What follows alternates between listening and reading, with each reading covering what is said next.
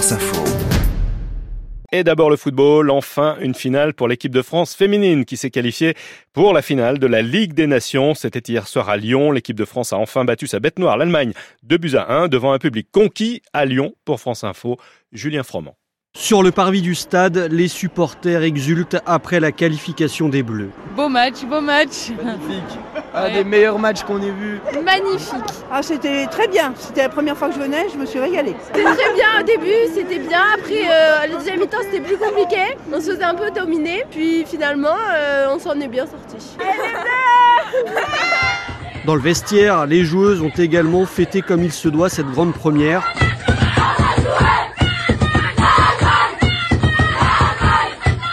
Et parmi les ambianceuses, la milieu de terrain, Selma Bacha. Bah, tout le monde est fier, tout le monde est épuisé parce que tout le monde a tout donné. Et euh, voilà, hein, la fête continue, on va bien récupérer, mais d'abord bien savourer la victoire parce que c'est une première pour euh, l'équipe de France féminine. Le président de la Fédération française de football, Philippe Diallo, savoure également l'événement. Bah, c'est une soirée formidable, hein. on bat le record de spectateurs pour l'équipe de France.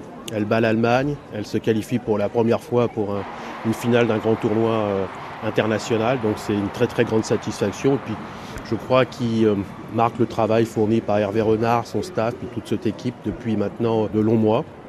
Et je suis très heureux qu'il y ait une consécration euh, ce soir à travers cette qualification pour la finale. Car pour une fois, à la fin, ce n'est pas l'Allemagne qui gagne. Elles ont réussi à vaincre le signe allemand, on va dire. Le sélectionneur de l'équipe de France, Hervé Renard. Je suis fier d'elles, à force d'entendre dans les questions euh, les Allemandes, les Allemandes, les Allemandes. Ben, faut avoir cette force de caractère pour renverser les choses, elles l'ont eu. Elles font preuve d'un état d'esprit exceptionnel. Maintenant, il reste une marche. Et quelle marche L'Espagne, championne du monde en titre, est facile vainqueur dans l'autre demi-finale des Pays-Bas 3 à 0. Les Bleus savent désormais ce qu'il leur reste à faire pour inscrire pour la première fois de leur histoire une ligne à leur palmarès.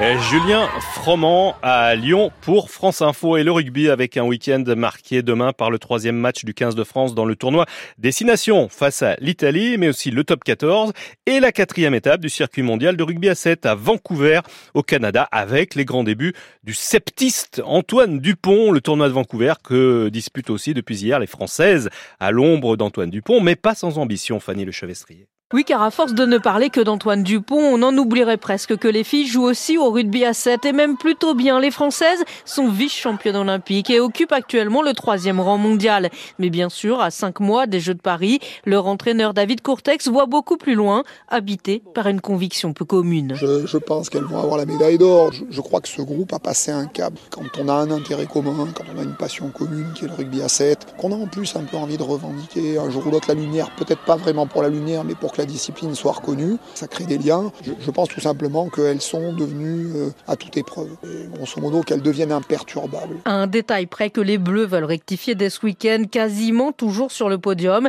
Elles n'ont en revanche pas encore gagné une manche du circuit mondial, ce qui commence à agacer sérieusement la meilleure marqueuse de l'équipe, Anne-Cécile Siofani. Ouais, franchement, euh, je vais le dire avec euh, toute honnêteté, enfin, il y en a marre, quoi. C'est cool, voilà, on fait deuxième, troisième, on est régulière et ça, c'est quand même un très bon point c'est super et tout, mais à un moment donné, il faut gagner. Et pour y parvenir, elles ont mis toutes les chances de leur côté, avec juste avant de partir pour Vancouver, un entraînement à la Défense Arena dans l'antre du Racing 92 pour s'adapter aux conditions en intérieur et sur terrain synthétique comme au Canada. Et ce qui ressortait à les regarder jouer, c'est effectivement une grande confiance dans leur jeu, dans leur groupe, la bonne humeur aussi, avec une séance en musique.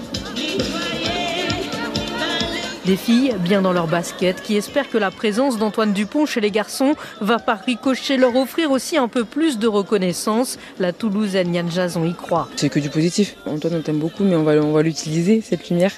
On espère qu'il lui brillera, on espère que les, les, deux équipes de France brilleront. On espère que ça va quand même booster, surtout pour la pratique du rugby à 7 en France. Merci Antoine. Et signe déjà d'un nouvel attrait au moins ponctuel, les matchs des deux équipes de France sur les tournois de Vancouver puis de Los Angeles le week-end prochain sont retransmis pour la première fois sur la plateforme en ligne de France Télévisions.